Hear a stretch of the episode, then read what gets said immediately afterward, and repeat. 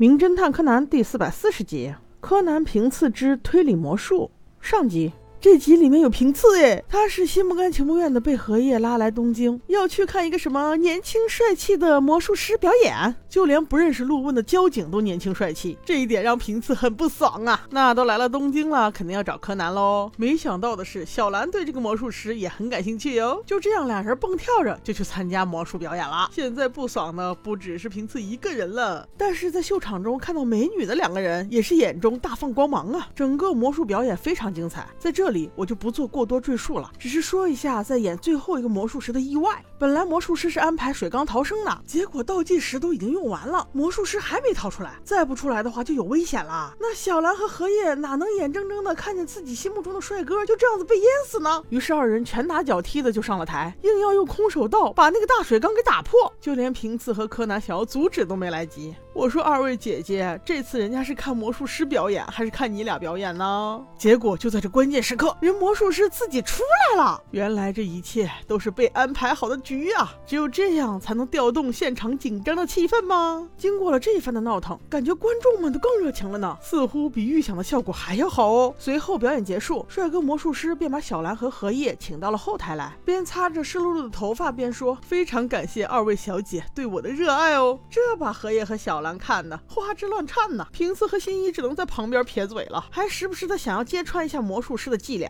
这个年轻帅气的魔术师名叫星河，就连名字都很浪漫呢。他是新晋的流量魔术师，同时也是正影大师的弟子。正影大师是上一个世纪最有名的魔术师了，除了他这一个开门弟子以外，还有俩，这不就要出场了。一个年纪比较大，但是技术很不错哦，名叫范田先生。另外一位是个年轻的女孩，名叫展子小姐，有点嚣张哦。三人聊了几句，便说。不如我们开一场四大天王秀吧，除了我们三个以外，再加上现在风头正劲的真田一三，那一定是空前的场面啊！这仨人倒是想得美，但是他们三个都不认识真田一三呢。有心的小伙伴肯定知道，真田一三是我们曾经讲过的一集里面假扮过基德的一个魔术师，他的师傅名叫九十九，也是著名的魔术大师。这时荷叶突然开口道：“哎，小兰，我记得你认识真田呢，不如你来联系吧。”听了这话，那位年纪大的魔术师果然还是立刻接口道：“哇，原来这位小。”姐认识真甜呐，那这件事情就拜托你了。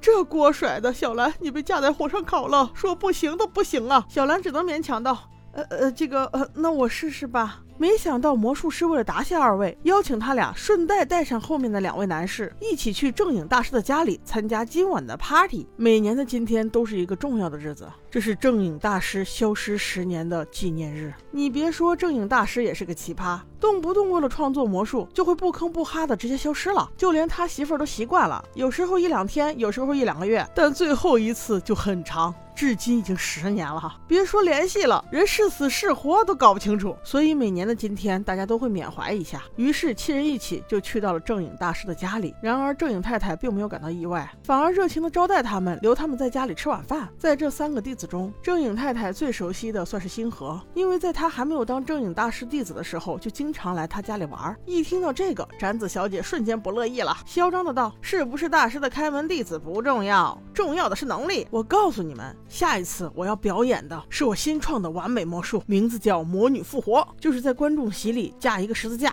然后把我绑上去，点起大火，在火焰燃烧殆尽之前，我就消失了，最终会在烟灰里复活。大家听了这些也只是敷衍了一下。真影太太说我要去做饭了，小兰和荷叶去帮她，而三位魔术师则是各自回自己的房间。纳尼？这是开的哪门子的 party？简直就像回家睡觉嘛！因为要做八个人的饭，所以女生们显然忙不过来。这下平次和柯南就有用。处了，他俩一起切黄瓜，显然这件事对他们来说难度很大呀。不仅黄瓜没切好，还把自己的手给切了。哎，我说你俩不想干活也不用自残吧。不过最终晚饭还是如约而至。星河先生先赶了过来，正影太太叫他带着小兰和荷叶去叫另外两位吃饭。于是他们三个就直奔正影大师的房间，因为星河先生判定展子一定就在那里。他最喜欢一个人待在师傅的房间里了。而正影大师的房间非常奇葩，是他自己设计建造的，是在这栋别墅。的二楼，单独一个走廊中的房间。这个走廊与众不同，非常窄。在走走廊里，把一扇门打开，门边就会恰好挨在走廊对面的那面墙上。也就是说，走廊宽度总共就八十。这有点奇葩呀！三人上来之后，狭窄的走廊里还很暗。星河先生去开灯的时候，刚一碰开关，竟然短路跳闸了。我几乎能看到影片的高潮了。这难道不是别墅杀人案的标配吗？短路、停电、尸体冒出来。果不其然，停电之后，平次和柯南先做出了反应。他俩和正影太太一起找到了变压器，但是在亮灯的那一刻，尖叫声如约而至。星河带着小兰荷叶，目睹了狭窄的过道尽头，展子小姐的尸体就默默地躺在那里。那接下来会发生什么呢？我们下集再说。